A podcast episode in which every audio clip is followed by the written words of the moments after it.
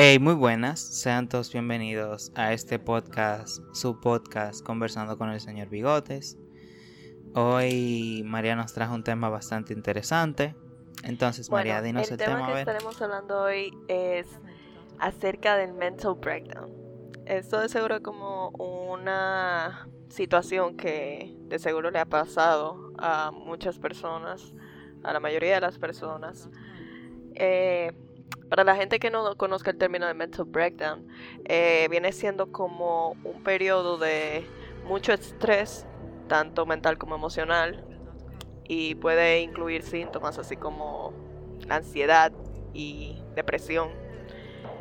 Normalmente ocurre cuando estamos pensando mucho o estamos muy estresados por una situación, por alguna situación o por varias situaciones en sí.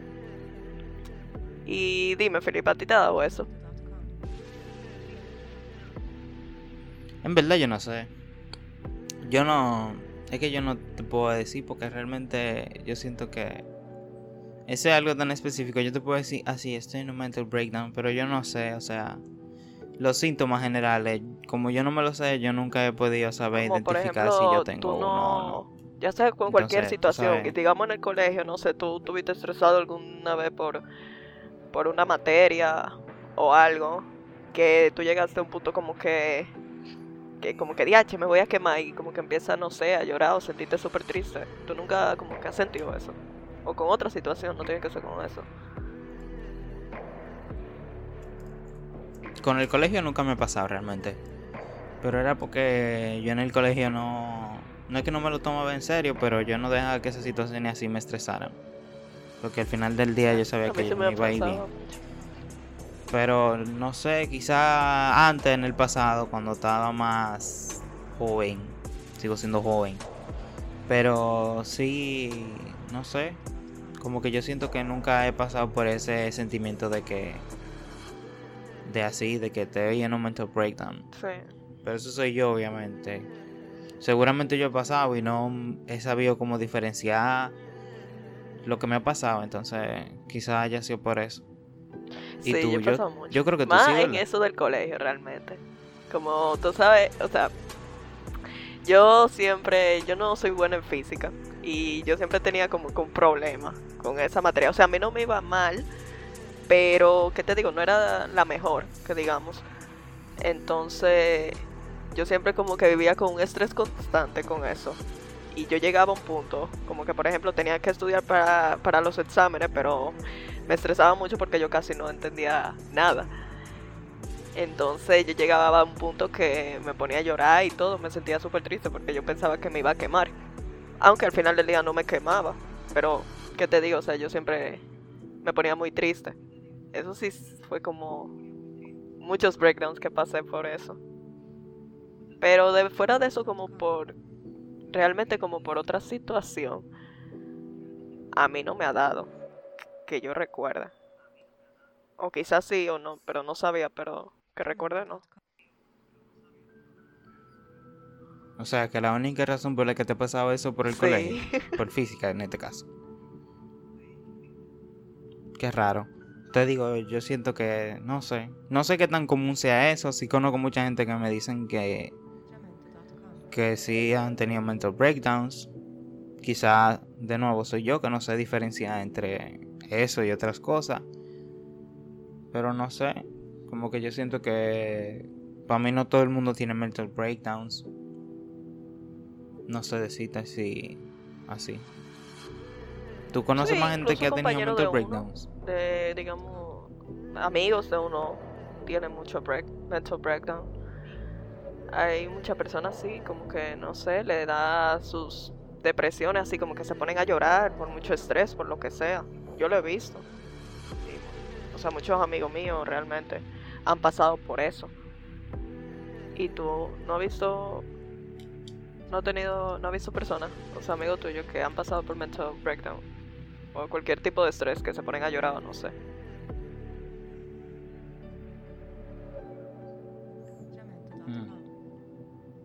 Tiene que ser muy difícil realmente. Pero dentro de lo que cabe, yo no sé si es que el mental breakdown es más una, un conjunto de cosas. O sea, como que el estrés, mala tristeza, como la impotencia. No sé si lo que es la unión de todos esos factores es lo que genera un mental breakdown. ¿O qué tú crees? ¿Que eso puede pasar por simplemente estar estresado o por simplemente estar triste? No, se o conlleva cómo? por mucho, porque uno... Pero eso comienza primero como por el estrés. Y luego empieza por la preocupación. Por otra preocupación. Porque entonces tú tienes mucho estrés por esa situación, más estás preocupado. Entonces con todo eso, junto, te va a llevar obviamente ya a, a ese estado. Donde ya tú no puedes más, o sea, que no tú no puedas más, pero sino como que te vas a sentir súper deprimido y como que, que no sabes qué hacer. Esos dos factores yo pienso como que son los lo primordiales para que uno llegue a un breakdown. Pero, ¿y como cuál sería la diferencia de un mental breakdown contra un ataque de ansiedad? Por ejemplo, no sé. Bueno, digamos que un ataque de ansiedad, por ejemplo, eh, viene siendo como... Normalmente depende porque, o sea, la ansiedad no se ve representado mucho por una depresión, que digamos. O sea, mm, mm, bueno, depende de la persona también, pero no es muy común como que la ansiedad y que digamos se ve reflejada con una depresión o que una persona empieza a llorar o, o no sé. Pero digamos que con un mental breakdown ahí sí se ve como la depresión. Ahí sí se ve como la preocupación más el estrés. Lo que lleva a esa persona a un estado así. Yo creo como que eso es lo que lo diferencia a los dos. Porque una ansiedad es como más preocupación, más estrés.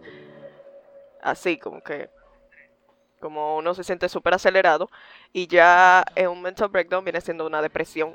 un- no como una depresión, pero sí como unas preocupaciones, mucha, mucho estrés, más una pequeña depresión junta, así. Que llevan a un estado de tristeza.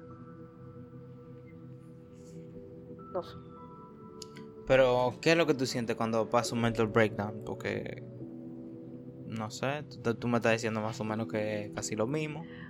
Cuando uno tiene un mental breakdown, uno siente eso mismo, o sea, uno siente tristeza, uno se siente como perdido, o sea, no sabe realmente cómo reaccionar, eh, uno siente mucha preocupación y, y puede y también estrés, pero más tristeza uno siente.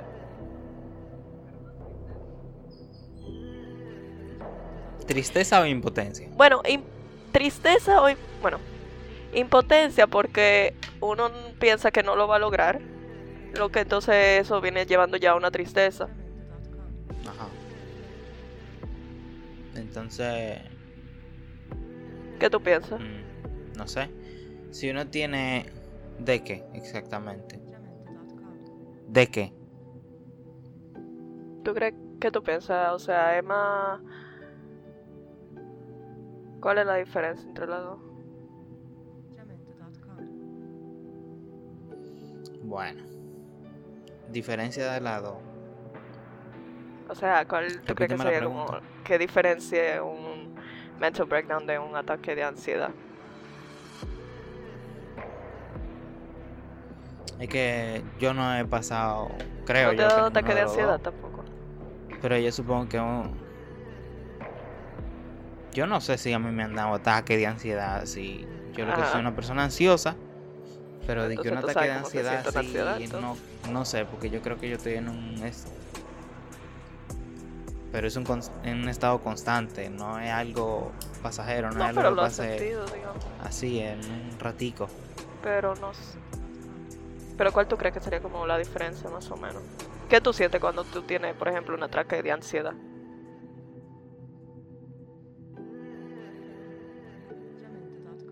¿El qué? Nada, lo mismo que siento todos los días.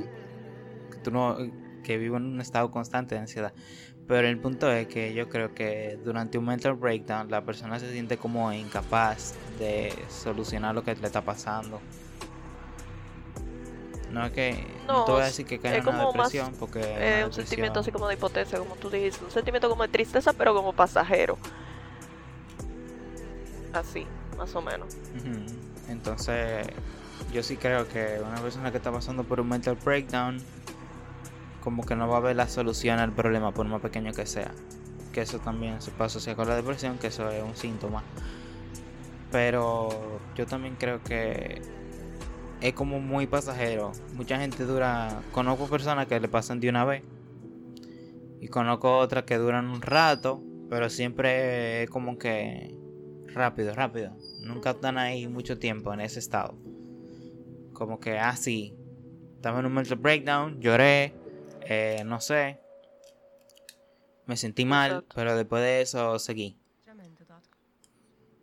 Yo nunca he visto a nadie como que se, que haya, se haya quedado estancado en ese proceso. Es muy pasajero realmente. Es como que, ajá, uno llora. Bueno, depende, porque hay muchas personas que lo manifiestan de diferentes formas. Porque hay personas que lloran, hay personas como que ese viene siendo como su método de liberación de toda esa presión. Por ejemplo, hay personas que lloran, otras que se enojan, otras que no se gritan. Pero eh, sí, eso viene siendo ya muy, eh, como que un periodo que pasa realmente muy rápido. Como que así, como que, ajá, lloré y todo, como que me sentí más aliviado y como que seguí. Es así.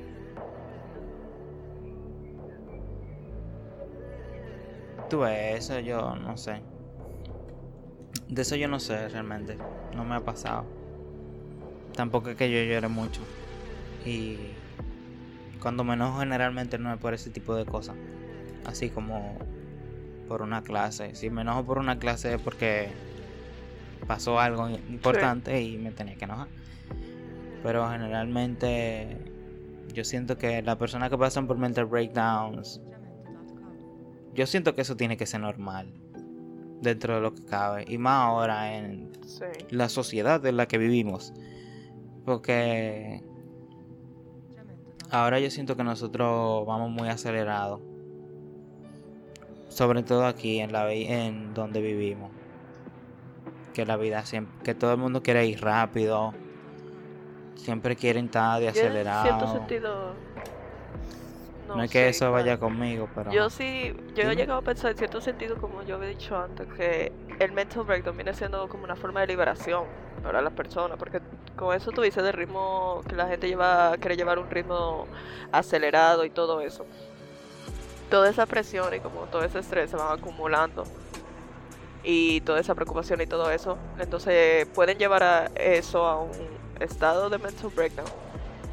Y eh, esa persona se deshaga de todas esas cosas, de todas esas preocupaciones, eh, con, de distintas formas, como ya lo habíamos dicho, o sea, llorando, enojado, no sé, dependiendo de lo que, de como quiera. Pero yo sí siento que eso viene siendo como un tipo de desahogo, digamos. Porque para mí, por ejemplo, eh, los mental breakdown que a mí me han dado, yo siempre lo manifiesto llorando al final. Y yo cuando hago eso como que me siento más liberada realmente. Entonces yo sí lo veo como de esa mm. manera.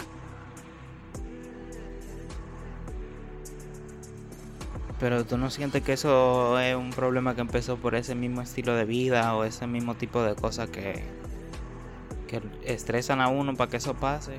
¿O tú sientes que eso es algo necesario para una persona? Como que le pase. O sea, eh, es que depende, como digamos que todas las actividades que nosotros hacemos o que nos toca hacer, no va a llevar siempre como un tipo de estrés o no sé. Eh, dependiendo de cada quien, porque hay personas que lo cogen más suave y otras que no. Y yo sí siento como que si se provoca todo ese estrés que uno ya, que quizá no se lo pueda, no se pueda controlar o no sé, y toda esa preocupación y lo lleva a ese estado, yo sí siento que sería como necesario. O sea, si esa es la manera de una persona entonces con el mental breakdown y llorar o no sé, desahogarse, pues entonces puede ser necesario. Yo lo veo así. Yo no siento que eso sea necesario. Yo siento que la gente tiene que aprender a a dejarse llevar, o no a dejarse llevar, que es diferente. Como que cogerlo más suave. De verdad, yo, este, esta vida así, de, que tú tienes que ir rápido y que mientras más rápido mejor, eso no me gusta. Yo siento que eso nada más genera sí, eso hay que a las personas. Entonces todo el mundo quiere estar en el medio, todo el mundo quiere estar trabajando de más. Quizás porque quieren una vida mejor y vivir más tranquilo después. Pero yo siento que vivir tan rápido no, beneficia a nadie. ¿O qué tú crees? Porque yo siento que si la gente se aprendiera a manejar mejor, muchos de este tipo de cosas ni siquiera existirían. Como que el mental breakdown, yo siento que viene de la mano con eso de que ahora todo el mundo quiere ir rápido y todo el mundo quiere estar molestando en el medio, como que no sé. ¿O tú crees que eso va desde mucho antes? Bueno, no. No, lo que yo pensé que puede eso también puede ser un factor, sí, que muchas personas quieren, o sea, la vida quiere tenerla muy acelerada y todo eso.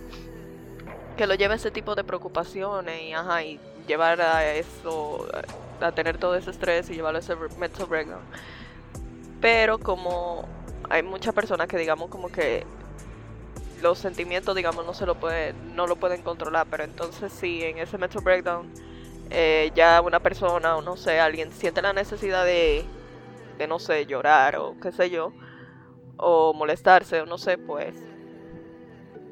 Es su manera para calmarse pues no está mal que lo haga. Es lo que creo yo. Pero sí siento que hay que manejarse como en ese tipo de cosas, como tú dices, en cogerlo más tranquilo. Y en eso.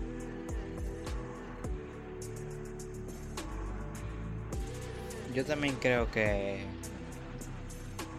que si la persona hablara más de lo que de lo que sienten, sus problemas, no se le acumularía ese, esos sentimientos adentro.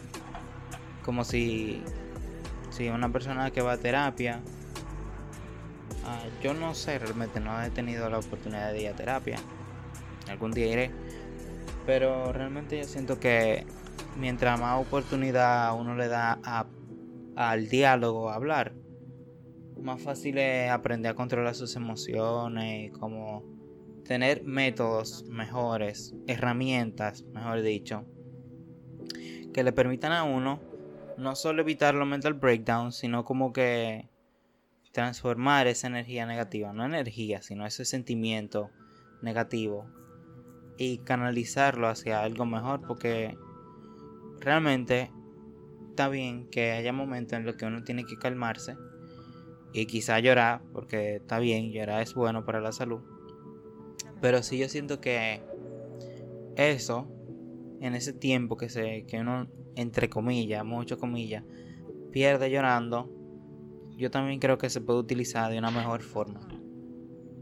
Aunque también está bien descansar. Bueno, sí, depende. es que depende también de la persona, porque hay personas, digamos, que no le gusta decir, o sea, lo que está pasando. Y tienen diferentes métodos para, para sentirse mejor. Y como yo había dicho antes, o sea, si su método para sentirse mejor es llorar, porque siente que como su liberación de todo eso, pues entonces, ok, que lo haga. Pero obviamente yo sí siempre estaré de acuerdo con que para los problemas es mejor siempre decirlo. Como que hablar con alguien, o ya sea con un terapeuta o, lo que sea. Y si llora, pues es mejor, pero yo digo que eso como que depende ya de cada quien. Porque no todo el mundo como le gusta contar sus problemas y lo que pasa. Y sienten que ese tipo de cosas, o sea, llorar o mostrar todo eso mediante un enojo o gritar, eh, los hace sentir bien, pues. No sé, eso. Mm. Es que yo siento que cuando uno no habla de su problema, uno no solo se está afectando a sí mismo y yo sé que mucha gente no, no habla de sus problemas porque sienten que son una carga para otra persona. Pero si alguien está interesado en usted como su amistad no deje la oportunidad de decirle cómo usted se siente. Si le preguntan cómo tú estás, no le venga a decir bien y tú. Cuando la realidad es otra. No le mienta a la gente la cara cuando una persona se está preocupando por usted. Porque entonces no tan, no tan en nada. Esa amistad no está en nada. Y quizá eso, no sé quién lo vea noble, eso de no le quiero contar mis problemas. Porque son son una carga para otros. Quizás sí sean una carga, pero eso no significa que esa persona va a tener que tomar los problemas suyos. Como mucho esa persona le va a decir así, ah, mira, me pasó esto. Que, que no, que realmente no está interesado, o sea, como que no le dé mucha mente, porque yo, por ejemplo, a mí nunca me va a hacer una carga que un que un amigo mío o cualquier amistad mía me venga con un problema. A mí no me o sea, a mí no me va a afectar eso.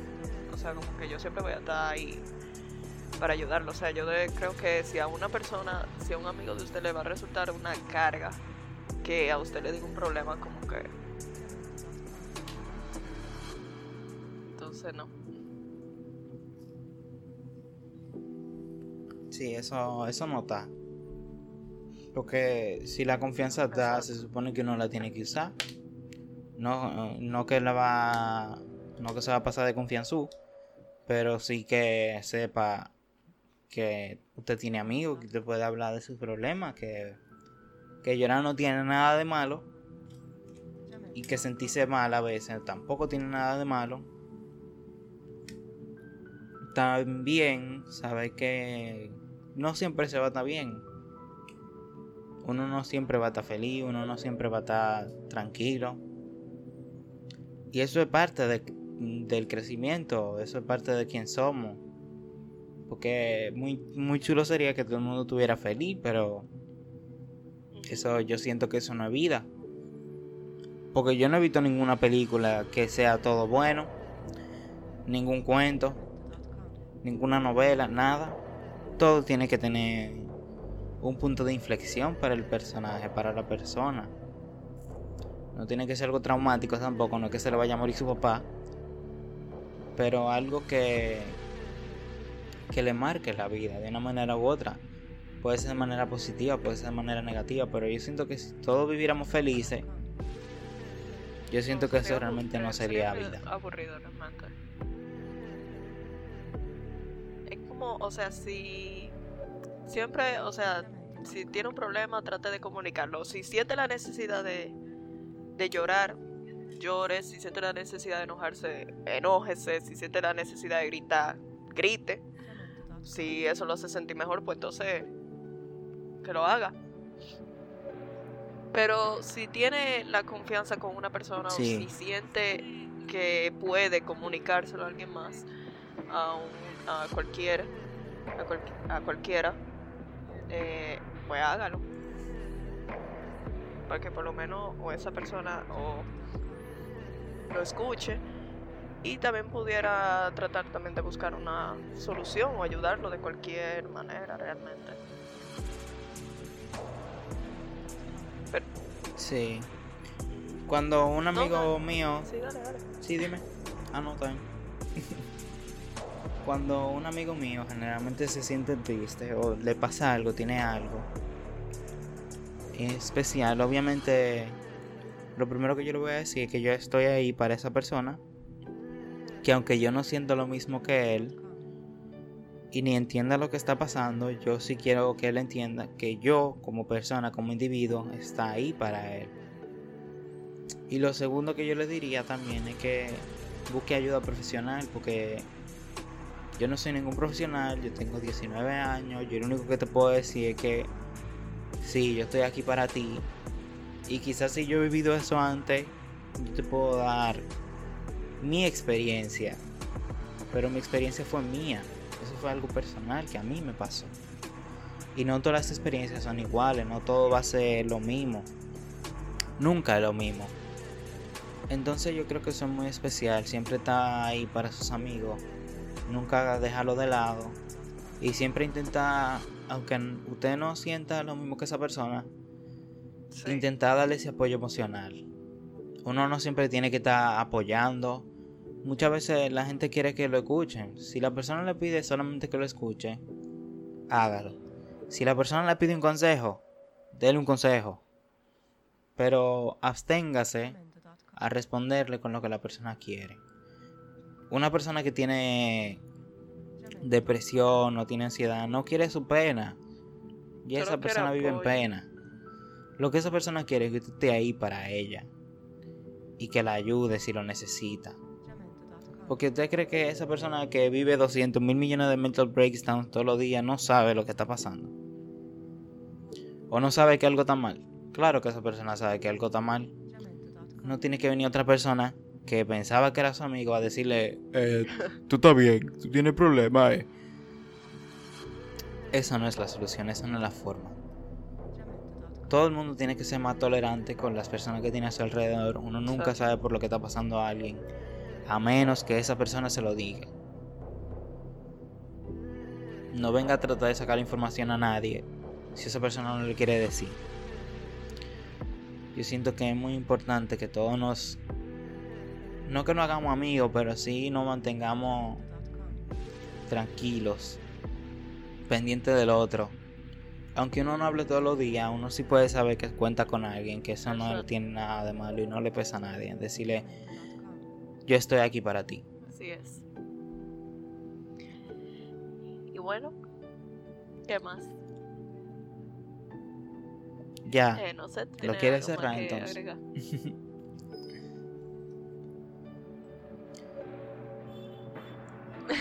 Después de esa reflexión, ¿qué tú opinas?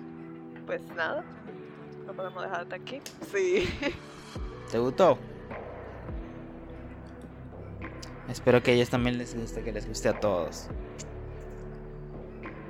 Eh, realmente antes de terminar, perdón por no haber subido el episodio la semana pasada. Muchos compromisos. Pasaron cosas. sí, estuvo pesado el fin de semana. Pero nada, quitamos grabándoles sus episodios para que los escuchen.